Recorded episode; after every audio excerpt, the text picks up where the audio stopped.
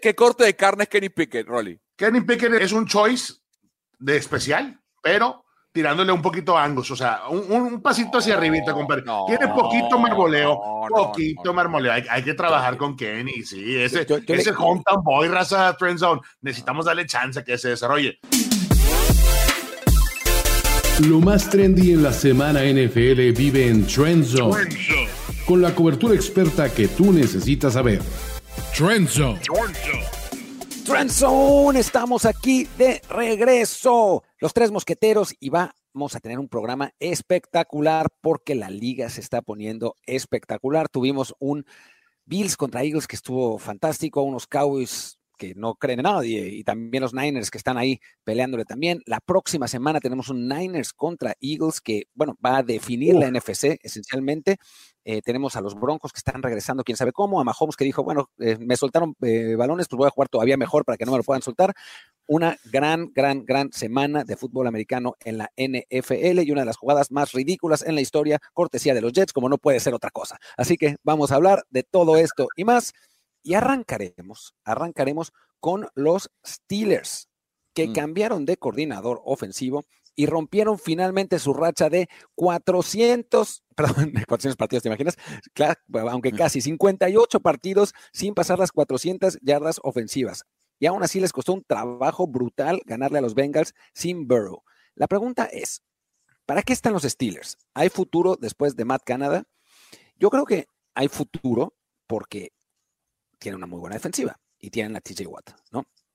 ¿Qué tan bueno es ese futuro? Pues es la pregunta y yo creo que no demasiado bueno mientras su coreback siga siendo Kenny Pickett, ¿no? O sea, me parece que sí, había una cuestión de coordinador ofensivo, sí, mejoraron sin eh, Matt Canada, pero también, pues, digamos que uno, el buen cocinero cocina bien sin buenos ingredientes, pero cocina mucho mejor si los ingredientes son buenos, ¿no? Entonces, si tiene un buen coreback, si tuviera un, mm. coreback que realmente los pudiera llevar más adelante, pues me parece que este equipo podría aspirar a mucho, ¿no? Porque tiene buenos receptores en Deontay Johnson y, George Pickens, tiene a Pat Fryermuth, que está jugando muy bien, tiene un buen juego terrestre en Jalen Warren y, y hasta Neji Harris, que ahora está corriendo bien, jugó bien el partido pasado, pero me parece que ahí los está deteniendo el coreback. Y, me parece que, que, además no hay ni siquiera duda al respecto. El problema es que, mm. como si eres los Steelers, aceptar que te equivocaste al draftear a Kenny Pickett. ¿No opinas así, toma papá? Sí, primero un abrazo a los tres, Rolly, y, a toda la gente de la raza Trenson. La pregunta es clara, ¿cuál es el futuro de los Steelers? Y el futuro de los Steelers, Martín, es playoff. Es un equipo que va a meterse en playoff, no tengo la menor duda, por dos razones fundamentales. En primer lugar, su defensa. Tienen una defensiva temible mientras la salud acompañe a esa unidad que comanda TJ Watt, Minka Fitzpatrick y compañía, eh, van a meterse en postemporada. Y segundo, y no menos importante, el calendario. Ustedes saben que yo aquí, y siempre se los he dicho a los fanáticos de la NFL, vean el calendario. Vean el calendario. Este es un equipo que va a cerrar con tal vez el calendario más accesible de la NFL. La semana que viene, eh, o esta semana mejor dicho, el, reciben en casa a los Cardinals. Rolly, lo siento, ganaron los Steelers. Luego, la semana siguiente, semana corta, reciben a los Patriots. Bueno, ganaron. Van dos. Después les toca en Indianapolis, en Indianapolis, contra los Bengals en casa, en Seattle y contra Baltimore. O sea, los próximos cuatro partidos deben ganarlos. El más complicado es el Indianapolis. Por eso es el más complicado de los cuatro y, mm. después, y después ver en qué estado llega Seattle y Baltimore, que va a ser el más difícil de los que le quedan. Pero de los seis partidos que le quedan, tres son absolutamente ganables, dos son eh, un, flip, un, coin flip y el último, que es el más complicado, es Baltimore. Entonces, por esa mezcla de factores, eh, mi querido Rolly, yo creo que los Steelers tienen futuro para meterse en playoff y eso sí, no deben pasar de la ronda divisional porque la AFC es realmente complicada. Ok, eh, primero también abrazo para ustedes dos, abrazo para toda la raza de Trend Zone.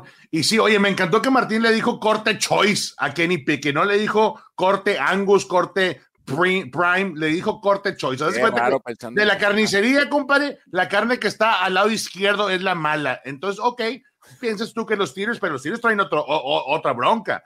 Tú no sabes la intensidad con la cual está jugando Cam Hayward la intensidad que trae TJ este, Watt, literal, tú ves jugar la defensiva de Pittsburgh y haz de cuenta que todo mundo está en el mismo canal. Y creo que esas son las oportunidades que le da a, Kenny Pickett y compañía, ganando terceras oportunidades, saliéndose del campo y entregándole la bola otra vez. Va, a ser interesante qué, es lo que pasa aquí con, con los tiros el resto del camino. Este, no sé ustedes, pero a mucha gente le molesta que los Steelers con Mike Tomlin, con un equipo piojón, como le dijo Martín del Palacio, están en la pelea para, para estar este, literal, o sea, literal. Yo no dije nada, nada de equipo piojón. yo dije, todos los años, ¿quién dijo piojón? Al final del mes de, de diciembre. Dije no, coreback, piojón al mariscal de campo. Al mariscal de campo sí, piojón, sí, pero el Ah, perdón, no. perdón. Bueno, a Kenny Pickett, es que ya le dijiste ah. corte choice, corte 10 mío, corte este. Eh, Él es un, eh, ¿qué, corte, ¿Qué corte de carne es Kenny Pickett, Rolly? Kenny Pickett es, es, es entre. Es un choice de especial, pero tirándole un poquito a Angus, o sea, un, un pasito hacia arribita, compadre. Tiene poquito marmoleo, poquito marmoleo. Hay, hay, que trabajar con Kenny, sí, ese, yo, ese hometown boy, raza trend zone, necesitamos darle chance a que se desarrolle. Ojalá corra mejor la bola, porque si corriera mejor la bola, Kenny Pickett sería sería otro otro golf. Bueno, otro, y si, yo, y si yo, me diera 20 jugar en la NBA, no, y deja correr. Yo diría que me, ojalá, ojalá lanzara mejor la bola. Pero, a ver, Rory, háblanos ahora de los Packers y Jordan Love, que es otro coreback que está entre, entre Choice y, algo más. No, este sí se va a graduar. Este sí va, va, eventualmente va a estar en la categoría Prime, porque ya está atascando 300 yardas, ya tiene un buen complemento en el juego terrestre, ni se diga el trabajo de Christian Watson, o sea, constantemente casi pegando las 100 yardas semana a semana, y ves cómo eh, empieza a empujar la bola Jordan Love tiene ángulos también, como Pat Mahomes, tiene el sidearm, tiene por arriba, tiene por abajo, o sea, todo lo que estamos viendo por el lado de Pats este, es una marca de 5 y 6 muy respetable. Sabíamos que eh, esto iba a ser una transición larga y lo está haciendo.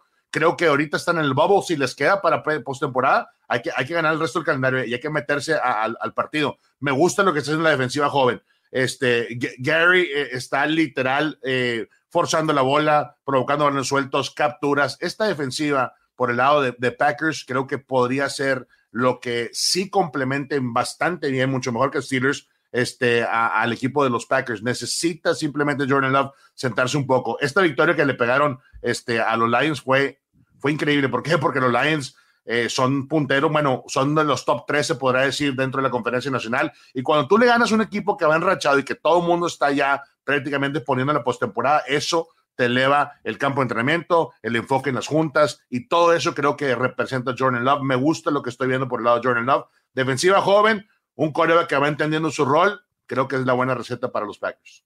Sí, Jordan Love me parece que ha mejorado. Eh, estos últimos dos partidos ha estado muy bien. El, partido contra Lions particularmente lo jugó eh, pues a un nivel que, tendría que ser, pero yo lo que quiero ver de Jordan Love por el momento es consistencia. Los fans de los Packers lo defienden con todo, dicen que va a ser el próximo Aaron Rodgers porque igual que él descansó descansó cuatro años antes de, digo, tres años antes de entrar en el cuarto. Está bien, Martín, está bien eso. Haz de cuenta cuando, cuando tú fuiste a la uni, tú fuiste seis años a la uni, no pasa absolutamente nada. Digo. No, yo fui como 14 años a la uni, todavía no me gradué, no, no sé. Eh, pero, pero, no, pero realmente, o sea, a mí lo que me gustaría ver es esa consistencia y me gustaría verlo lanzar mejor en pases largos, ¿no? Hubo dos jugadas ahí contra Detroit en la que lanza con, el, con el pie de apoyo hacia atrás y, y, el balón cae como 10 yardas eh, atrás del, del Mira, receptor. Con y todo, chum. Me encantó. Sí, sí, sí. Pero bueno, en fin, el caso es que el caso es que logró, digamos, ha mejorado en, en, en, las, en los rangos cortos e intermedios, decide mejor, evita intercepciones, y los Packers pueden ser optimistas, pero yo todavía no diría que pueden ser optimistas de que sea un Aaron Rodgers o algo así, ¿no? O sea, es, me parece que es hablar de otro nivel. Los que sí tienen un coreback de élite normalmente, que no había estado jugando así hasta ahora, son los Broncos de Denver. Toma papá, ¿estás feliz que tu decimoquinto equipo de todos los que tienes en la liga, que son casi todos, eh, puedas, festejar? Martín, Martín, yo te voy a pedir, yo te voy a pedir, y los amigos de Trenson también, te voy a pedir que actualices el guion. Ya tiene, ya cambia el guion, ya. O sea, a ver, la última vez que lo digo para los que no saben, tengo tres años ya cuatro con este diciéndolo. De niño viví en Boulder, una ciudad que está a 25 minutos, 25, 30 minutos de Denver. En la, a cinco minutos del, del campus de la gloriosa Universidad de Colorado. De qué chulada, qué chulada. Una chulada. 1989, viví en ese hermoso, 89 y 90. Y ahí me hice fan de los Denver Broncos, de niño, viví en Boulder, viví en Colorado, en la época dorada de los Broncos, antes de ganar los Super Bowls, cuando yo, cuando Joe Montana le pateaba el trasero a mis Broncos, porque en esa época perdieron el Super Bowl con San Francisco. Pero también le vas a Fresco, ¿ah? O sea, ya va, pero ya va, bueno, ya va. Y hace cinco años, hace cinco cada años. Vez, cada vez que habla es peor. No, y hace cinco años, estoy haciendo el cuento, Martín. Eh, yo soy un superhéroe que tiene un origin story, como, como Wolverine, como Deadpool, como. Ah, todo. Y hace cinco años me mudé a San Francisco y nunca había cubierto la NFL. Y la oportunidad de mi vida me la dan los 49ers cuando me abren las puertas del equipo para ser el analista en español de los 49ers en radio. Entonces, Oye, no, no le vas a los galgos de Tijuana, no, no, no, no, cholos, Tijuana, ¿no? cholos y toros. Cholos, cholos, cholos, Es que es increíble, es increíble además la, la honestidad con la que con la que tu papá acepta ser un villamelón. O sea, es yo antes le iba a los Broncos toda la vida y pues después ver, empezaron a, ver, a perder mi, mi y los Niners empezaron a ganar y decidí cambiarme a los Niners pues para tener algo que celebrar porque Mar Martín, Martín, cuando, cuando me vine a San Francisco hace cinco años, los, de, los Broncos tenían apenas dos años seguidos sin ir a playoff, ya van siete. Sí. Pero antes de eso, no había pasado mucho el Super Bowl. No, sí, mira, a mí me tocó la época, la época de, de, de, tu papá cuando ya estaba con los Niners y estaba en el palco y era feliz y se ponía bueno, la gorrita bueno, y estaba con todos los Tárate y toda la raza ahí de, en español. En fin, nos desviamos. Mis Denver Broncos. Lo que pasa es que les, envi les da envidia porque mis dos equipos ahora van bien. Van bien. Los Broncos van bien. La defensa. Lo dije la semana pasada y lo voy a reiterar. Me quito el sombrero otra vez con Vance Joseph porque me pareció que hizo un muy mal trabajo con Arizona en los, la temporada que estuvo ahí como coordinador defensivo. Antes, cuando fue head coach de los Broncos, creo que hizo un trabajo tampoco muy bueno que se diga, pero ahora parece que por fin, con Sean Payton a la cabeza y con otro tipo de esquema, la ofensiva y la defensiva trabajando muy bien, se liberaron de contratos y le dieron más chances a jugadores más jóvenes, más móviles. Otra vez, tres takeaways el fin de semana, es verdad, contra DTR y una ofensiva de los Browns que está limitada, pero cuidado, ¿eh? que le pusieron 29 puntos a quienes muchos piensan es la mejor defensa de la NFL. Se lesiona Miles Garrett, es un duro golpe, pero ¿Para qué están los Broncos? Bueno, es la pregunta que intentamos responder en este momento. Yo creo que los Broncos están también para pelear el sexto o séptimo puesto de la AFC. No les alcanza para más porque están en la división con el equipo de Kansas City y pues no van a, ganar esa división, Rolly. Eh, pero creo que mientras mantengan esta estructura de Russell Wilson, otro partido sin intercepciones, volvió a ser el Russell Wilson móvil en cierta medida que vimos en Seattle, 34 yardas por tierra, no. un touchdown por tierra para Russell Wilson, pero mientras la defensiva mantenga este equipo en los partidos y Wilson minimice errores, Denver le va a dar dolores de cabeza más de uno, Rolly. Ya tienen récord positivo ¿Oh, sí? y están con, eh, para pelearse y meterse en playoff.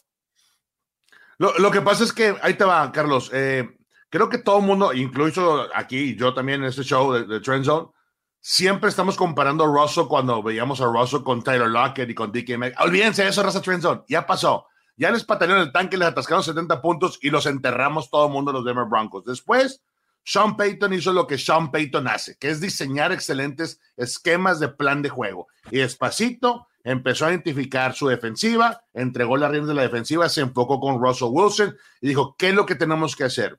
Si no les gustó las casi 170 yardas que le atascaron a esta defensiva top de los Cleveland Browns, no sé qué están viendo ustedes la NFL. ¿Por qué? Porque el option read regresó. No sé si viste cómo Miles Garrett uh -huh. cerraba porque estaba preocupado de apretar los huecos para poder botar la jugada y Russell Wilson simplemente tomó lo que la defensiva les dio. Corrieron la bola de manera increíble. Perryman, este, per, Pernine. Samaji este. Sí, Samaji hizo, hizo garras, o sea, y, y, veías tú con la intensidad con la cual estaban bloqueando esta línea ofensiva, dices tú, ok, aquí hay algo con, con, con lo cual puede construir el equipo de, de, los Broncos. Sí, no han sido este, victorias de, de, de, de, más de, no sé, 25 puntos dominantes. No, esta, esta, esta, sí, esta sí, esta fue buena, la mejor. Pero, fue la mejor. Y, y cuidado, y cuidado, Martín, para rebotar. Yo creo que los Browns se despiden de la temporada con la lesión de Miles Garrett porque claro, pueden, claro. soportar, podían soportar la ausencia de Chop y de Watson con la defensa. Pero ahora con la elección de Miles Garrett, chao Cleveland. Adiós. Sí, no, e, es la pieza más, más clave ahí. Regresando ya al punto de, de Russell, creo que Russell está entendiendo dónde encaja perfectamente. Y, y, sí, puede ser equipo sorpresa que se metan rachados. Los equipos que ganan y, y, que tienen mejor ritmo y ahorita cierran en diciembre, va a ser importante el, el resto del calendario. ¿Qué hace Russell? O sea, si mantiene la velocidad en la ofensiva, si mantiene un, un, un, un, un ataque balanceado para poder, poder correr la bola primero, creo que todo eso este, es parte por el lado de, de Russell. Me encanta lo que ha hecho Sean Payton. Después de Miami, todo el mundo estábamos ya prácticamente este, eh, pidiendo el tanking por el lado de, de, de Denver. Y, cu y, cuidado, eh, porque tienen cinco victorias al hilo, Martín, y no son cinco victorias cualquiera. Le ganaron a Green Bay en casa, uh -huh. a Kansas City en Denver, a Buffalo en Buffalo, que vieron el partido que le viene de hacer Buffalo a Filadelfia, a Minnesota, que venía suerte. O sea, con bueno, la, la, flor de Russell Wilson en ese partido. Pero, por Martín, pero ganaron, pero ganaron, Martín, pero ganaron. O sea, estuvieron en posición para ganar el partido. Lo ganaron. Y, le, y, le, ganan ahora a Cleveland. ¿Qué le toca a Denver? El rol al lado del, del, calendario. ¿Qué le toca a Denver? Van a Houston. Este fin de semana, partido complicado. Houston Eso está buenísimo. increíble contra Jacksonville. Hey, van a Chargers, que yo creo que van a votar a Brandon Staley de aquí a allá, si no es que no lo votaron ya hoy. Luego van a Detroit, tienen tres partidos seguidos en, en, la carretera que son complicados. Luego New England en casa, ganan.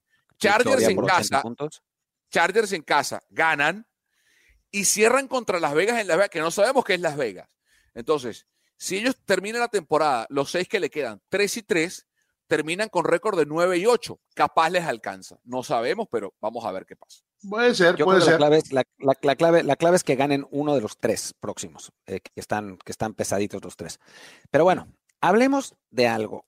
Te voy a hacer una pregunta, pero no quiero que te extiendas, tu papá. Solo te voy a hacer una pregunta y contéstame sí o no. Okay. Dale, dale. ¿Crees que Brock Purdy merezca estar en la conversación de MVP de la liga? Sí.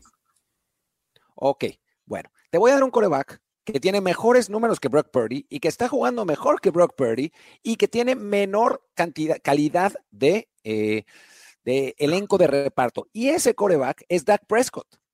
Dak Prescott está jugando a nivel MVP de la liga. Los Cowboys tienen un coreback que merecería ganar el MVP o por lo menos estar en la conversación. Tiene Estoy de acuerdo. 70% una cosa de completos. la otra. Una cosa no tiene que Tiene- la tiene- otra. No, no, no, bueno, porque, a ver, normalmente, normalmente, cuando hablas de Brock Purdy y todo esto, nunca has hecho mención a Dak Prescott como un como Te hago, de ese te- nivel. te hago otra pregunta. Te hago otra pregunta. Cuando. San Francisco jugó contra Dallas, ¿quién se vio mejor? ¿Purdy o Prescott? Hace mucho fue eso. Te voy a te, te, te preguntaría A ver, lo mismo. pero cuando, respo- pero- cuando Denver pero jugó contra. Miami, ¿cómo se vio Denver? ¿No? O Ah, sea, pero, eso- eso respóndeme, pero respóndeme, Martín. ¿Quién No, se, vio mejor? ese Purdy. Ah, ya está.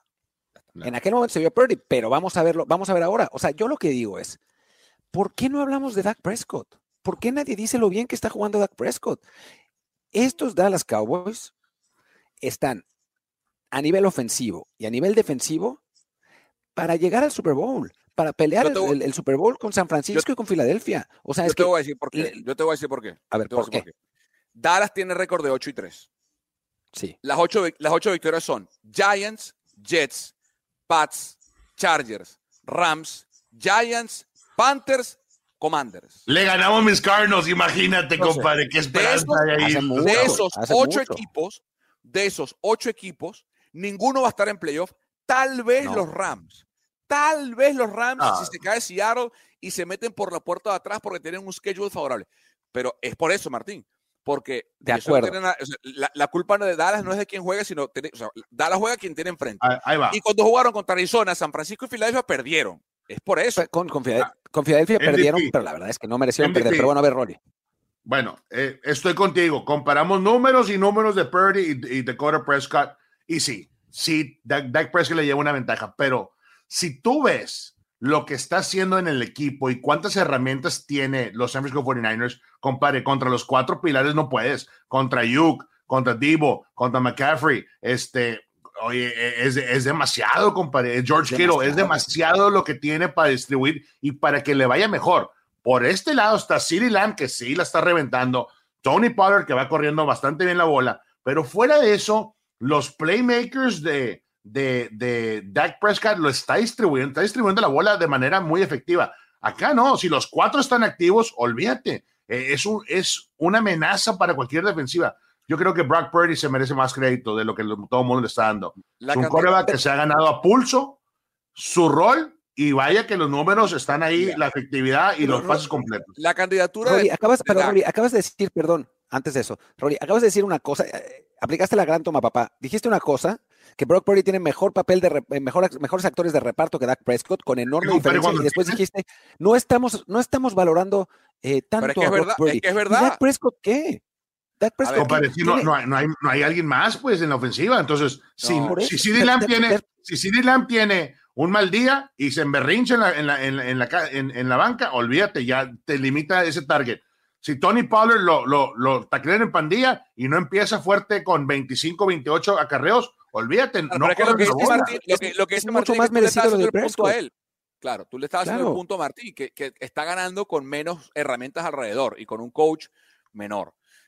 Mi, mi problema con la gente que mi problema con la gente que critica a Brock Purdy es el siguiente. Nadie dijo eso de, Brady cuando tenía al mejor head coach de la liga, a la mejor defensa de la liga, tenía a Randy Moss, tenía a Rob me, me, cansé de decirlo, me cansé de decirlo, todo el tiempo lo decía. Por eso, pero, pero Brady ganó y con merecimientos, los MVP que ganó, y es The GOAT por merecimiento, porque también entendemos al tiempo que Brady elevaba a ese equipo y que él era el corazón latiente de esos Patriots. Ahora, vamos a un poquito más atrás. Nadie decía lo mismo, Martín, de Joe Montana en los 80, cuando ganaba con Bill Walsh, cuando ganaba con Ronnie Lott, cuando ganaba con Jerry Rice, cuando ganaba con Roger Craig, cuando ganaba con Dwight Clark. Tenemos, seis y nueve años, ¿cómo nos vamos a acordar? Claro, Martín, ah, pero, estábamos, compadre, pegados a la televisión. Martín, pero nadie, en la NFL, nadie en la NFL dudaba de que el corazón latiente de ese equipo era Joe Montana. Nadie decía, ah, es que está con Bill Walsh, que es un genio de head coach y con el West Coast Off. Ah, pero claro, Joe Montana, si tiene a Rice, si tiene a Craig, si tiene a Dwight Clark, si claro que va a ganar. Nadie decía lo mismo. ¿Por qué lo dicen de Purdy? Porque es un seventh rounder. Porque fue tomado en la séptima ronda. Si Purdy lo toman en la primera ronda, nadie dice lo mismo.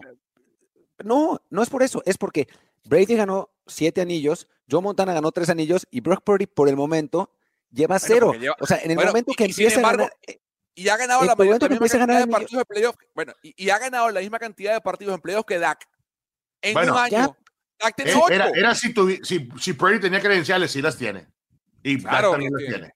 Ahora, el tema de Dak. A, lo van a hacer los próximos partidos. Seattle, Filadelfia, Buffalo, Miami, Detroit. Son los próximos cinco partidos de Dallas. Ahí se hace, se rompe la candidatura MVP de Dak Prescott.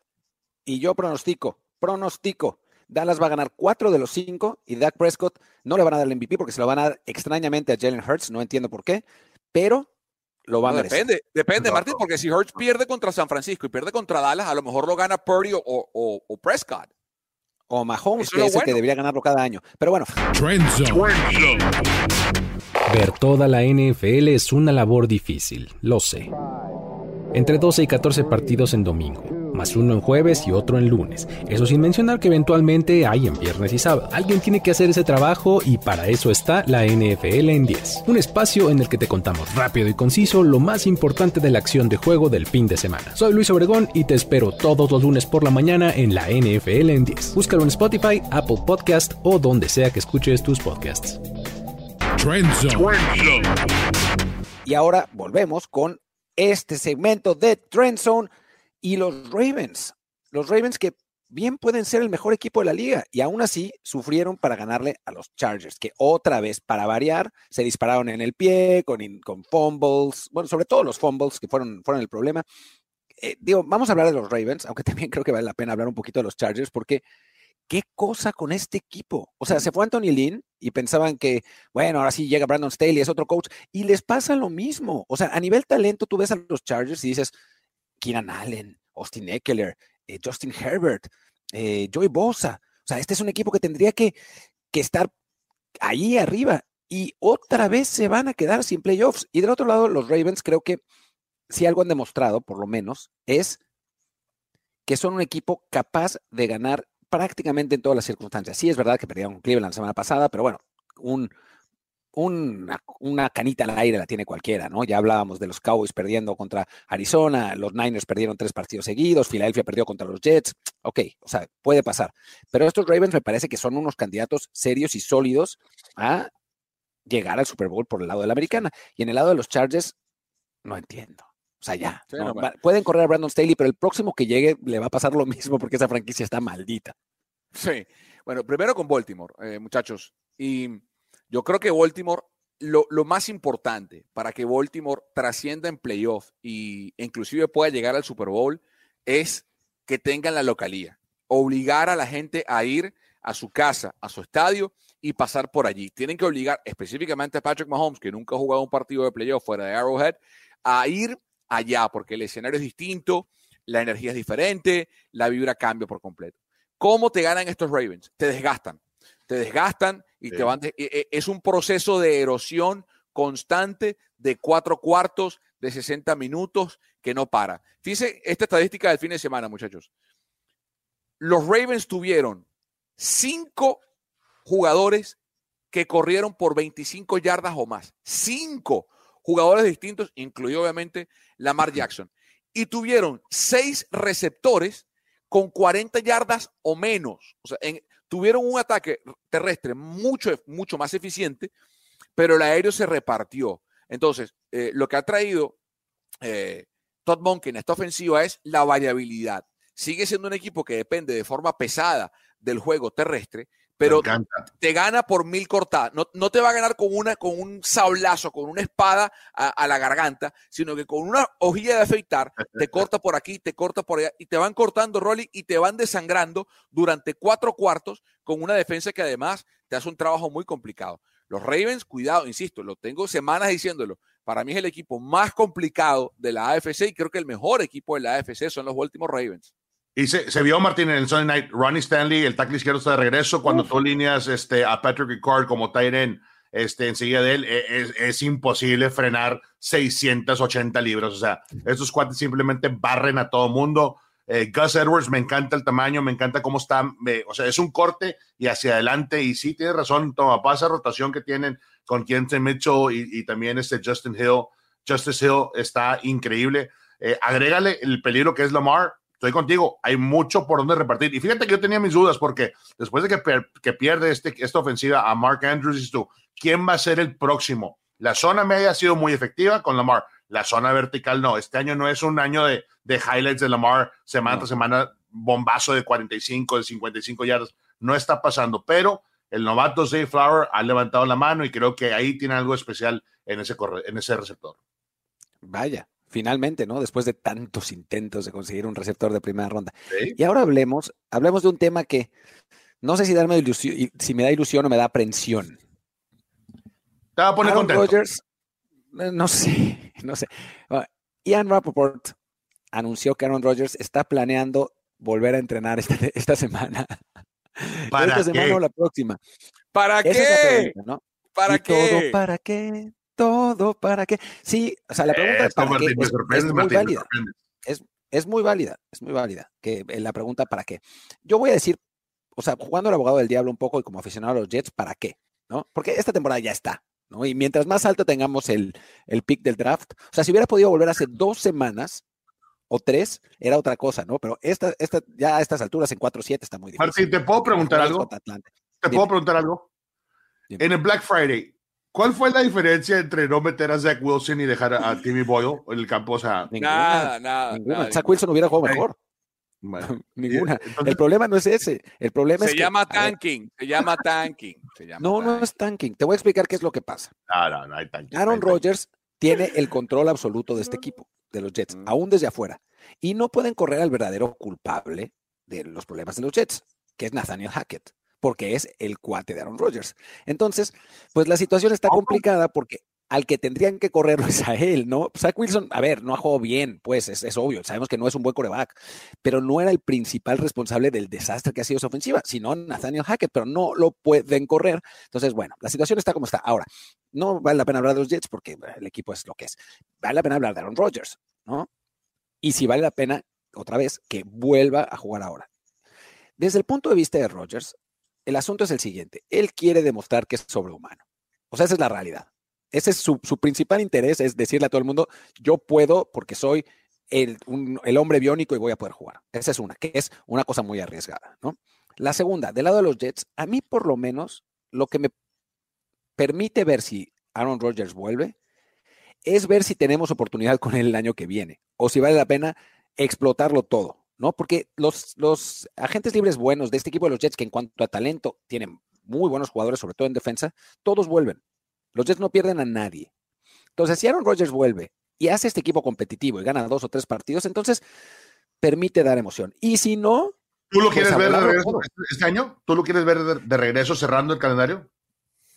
Una parte de mí sí lo quiere ver. O sea, por lo menos para ver de qué nos perdimos. Eh, válido es válido, eres fan. ahora, si se vuelve a lesionar por terco, pues ¿qué se lo va a hacer? O sea, no, no se puede decir nada más, ¿no? O sea, porque siempre va a haber delfines y hierbas que, que, este, tratarte en la temporada baja para poder este, ponerte de ah. regreso, ¿verdad? hay una abundancia de esas cosas.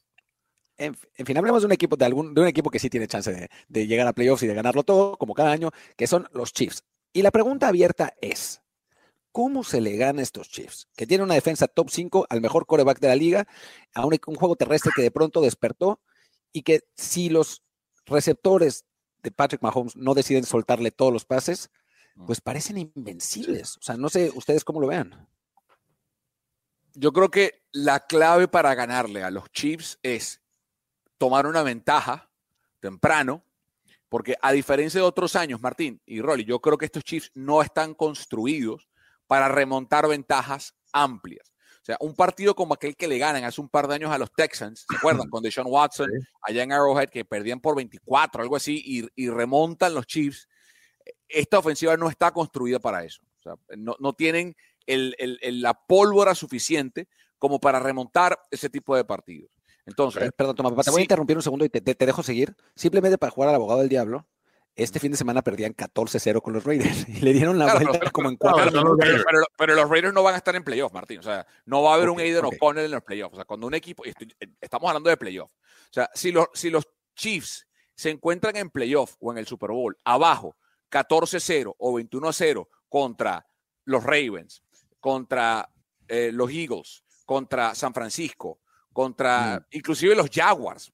no, mm. no creo que tengan la capacidad ofensiva para remontar eso, porque se va a convertir en un equipo unidimensional y no tienen, creo, eh, la capacidad para lanzar la bola. el mariscal de campo sí, pero tú lo dijiste en tu introducción, Martín. Los receptores siguen soltando pases de Patrick Mahomes. Entonces, como no hay un eh, un Tyreek Hill que sea una ofensiva, una herramienta vertical que levante la tapa de la secundaria y que preocupe a las defensivas rivales, creo que esa es la única forma de ganarles. Pegar temprano, sacar una ventaja, forzar un fumble, una intercepción que las ha lanzado este año Mahomes, tomar ventaja de 14, 21 puntos y después ordeñar el reloj y así se le puede ganar a los Chiefs.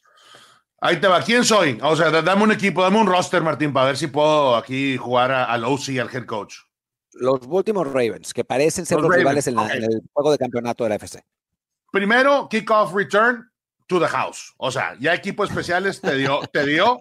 No, bueno. a ver, a ver, a ver, eh, Me está diciendo estrategia de cómo, cómo podrías limitar a los Chiefs. Oh, papá. Kickoff return to the eh, house. Contribuye equipos especiales. Luego corro la bola con Gus Edwards hasta que me arte. Hasta que me arte son 28, 32 repeticiones, 32 jugadas pondría, y pase lo que pase, las, las metiera. ¿Por qué? Porque eso va a limitar a Patrick Mahomes estando en la banca. Es la única, la única estrategia y luego pues a ver, a ver qué puedo conseguir Flowers. Literal, o sea, la estrategia en contra de Patrick Mahomes semana a semana no cambia mucho. Todo el mundo lo quiere hacer y de esta manera. Ocasionar turnovers, dejarlo en la banca corriendo la bola de manera efectiva, pero la defensiva de Spagnolo ha sido una defensiva que, que literal ha dicho presente. Siempre las defensivas de Chiefs los últimos cuatro temporadas en diciembre aparecen. Ahora no, ahora empezaron semana cuatro, semana cinco y se fueron enrachando y ahora es un equipo este, que, está carreando eh, lo, que no está haciendo ofensivamente eh, Patrick Mahomes y los Chiefs, pero bueno, eso sería Martín. Yo creo que ahí es donde empezaría. Equipos especiales, dame puntos, turnovers, necesito tres, mínimo ¿Qué te parece, ¿Qué te parece Martín? Un Hail Mary, yo le daré la pelota a mi mariscal de campo, un Hail Mary de 90 yardas y así, pum, gano. Ya, gané. Y, después que Patrick Mahomes corriendo se, se, se tironee y no pueda jugar más, y entonces que entre suplente y entonces. Pues, le, le la uña esa semana, que se le entierre la uña esa semana y que le salga pus y tengan que inyectarlo medio cada cuarto, infiltrarlo. Bueno, entonces eso también te ayuda, ¿verdad? Es parte de La verdad es que está complicado. Y, y si los Chiefs, tú, señor calendario, eh, no sé cómo, cómo es el calendario que le queda a los Chiefs, pero si los Chiefs ganan todos los que le quedan, me parece que están, en, están sembrados uno ahora, ¿no? Otra vez. Sí, empatados con, con Baltimore, pero tienen el. Eh, o sea, están empatados el mismo récord. Sí, tienen el desempate por ahora. Eh, ya te digo, ya les digo, el calendario de los Chiefs, lo que queda de temporada para el equipo de los Chiefs, esta semana, eh, ya va, un segundo. Ajá, esta semana van a Green Bay, van a Green Bay, partido interesantísimo. Deberían ganar. Deberían ganar. Luego reciben a Buffalo, que quién mm. sabe, porque los, los Allen Mahomes son partidos que no, son, son caros ellos, para los dos. Luego van a New England, ganan. Luego reciben a Las Vegas, ganan. Reciben a Cincinnati, ganan. Y van a los Chargers, ganan. O sea, el único partido perdible es Buffalo en casa. Y tal vez se le complique Green Bay por el clima, se hace frío, y qué sé yo, pero de resto, de los seis que le quedan, deberían seguro ganar sin cuatro, seguro ganar cuatro. Eh, uno, yo lo diría 70% que es Green Bay, y de verdad Buffalo para mí es un volado, insisto, porque Buffalo es un equipo loquísimo. Y, bueno, y depende qué pasa con Búfalo, ¿no? Si Búfalo pierde la próxima semana, chao Bills, porque ya ahí sí la, situación. Pero, pero sí, es que si piensas en Kansas City en Arrowhead en playoffs, van a ganar otra vez.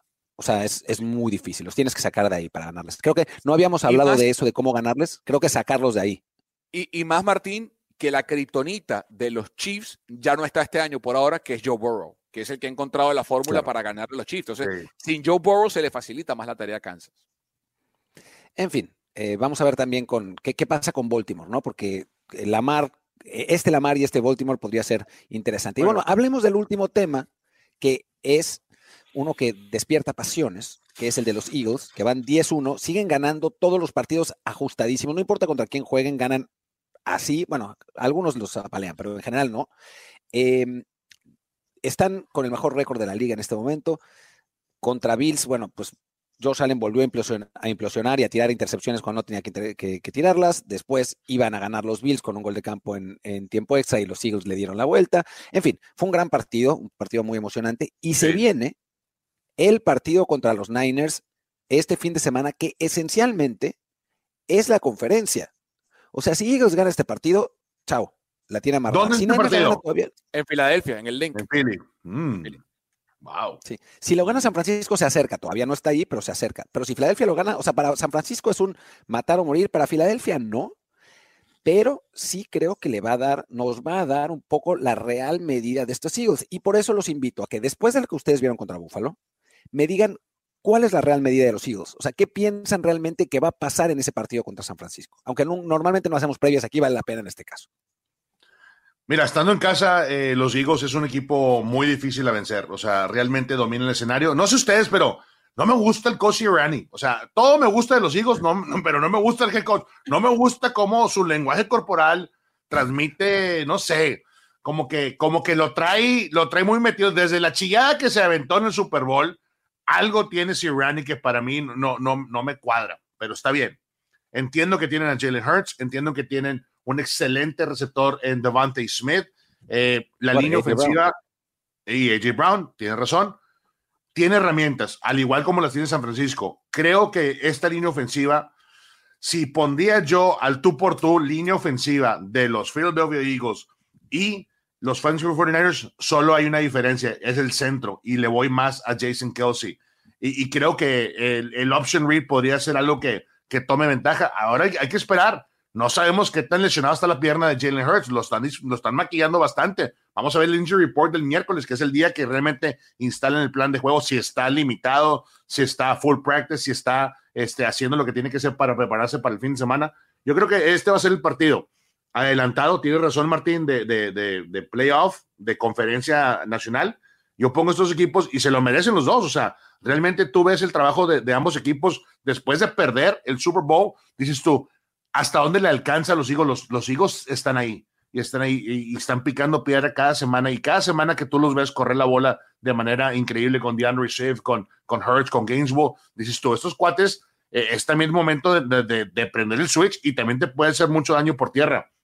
Yo creo que al final del día, este, vamos a ver si los Niners, Chase Young, o sea, los movimientos que hizo antes de Halloween del trade deadline, si pagan aquí este, el último mes de, de, la temporada, pero este sí, sin duda va a ser el partido de la semana.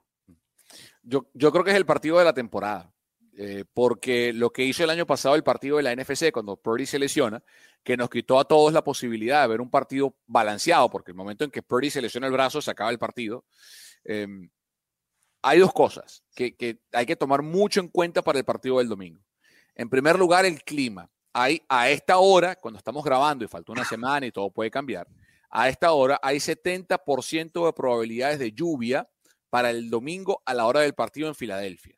Eso yo creo que favorece, yo creo que favorece a los Eagles, porque están acostumbrados a jugar en ese clima, jugaron el fin de semana en ese clima contra Buffalo. Eh, yo creo que eso favorece al juego más físico, menos eh, pulido ofensivamente hablando de la ofensiva de, Filadelfia. Pero el flip side de eso es que San Francisco, muchachos y amigos de Trenson, va a llegar al partido con más descanso. Porque recuerden que San Francisco jugó la semana pasada el jueves, descansó viernes, sábado, domingo, y Filadelfia jugó el domingo. ¿No se fue un yate Brock Purdy a los cabos? ¿No lo viste? No, no, ah, eh, Acuerda, que él se suele ir a la granja en Iowa, la, la granja de su novia, pero este fin de semana no, se quedó aquí tranquilo en San Francisco. eh, em, Filadelfia jugó el domingo, jugó overtime y fue un partido muy físico. Entonces, mientras los Niners, y tú sabes, Rolly, tú que jugaste en la liga, tú entiendes mejor que nadie, lo que tres días extra de descanso hace para el cuerpo de un jugador y la ventaja que eso da para que el, el, jugador de fútbol americano llegue más fresco y con más energía para el partido. Entonces, creo que el clima favorece si llueve a los Eagles, pero creo que el descanso favorece a San Francisco. Debe ser el partido del año. Eh, me preocupa el tema de las condiciones por los pateadores, porque vieron la patada que hizo eh, el fin de semana. Eh, ¿Cómo se llama? El pateador Jake, de Elliott. Jake Elliott. La patada de 59 yardas para empatar, para forzar el overtime, fue increíble. Creo que eso favorece mucho más a Filadelfia porque el novato Jake Moody no se ha enfrentado, por más que pateó en Michigan, a ese tipo de condiciones y eso puede ser la diferencia en el partido. Sí, de acuerdo. O sea, creo que va a ser un partidazo. Ojalá que Jalen Hurts esté bien. O sea, me parece que esa es la clave, ¿no? Para ver el, partido. Porque sin Jalen Hurts al 100, creo que San Francisco tendría una, ventaja importante. Con Hurts bien, va a ser, va a ser un, lindo partido que, vamos a ver. ¿Le toca a ustedes narrarlo a, ustedes? No, bueno, yo estoy en pre-post en, 49ers, acá en, en, en Sports. Pero vamos a ver si Jalen está healthy o hurts. Lo que bueno que no les toca a ninguno de ustedes dos narrarlo, así me pueden ver a mí en Zone, en Game Pass, que me, toca el, Niners Eagles, así que se va a poner, se va a poner buenísimo. Y con esta nos despedimos. Muchísimas gracias, Toma Papá.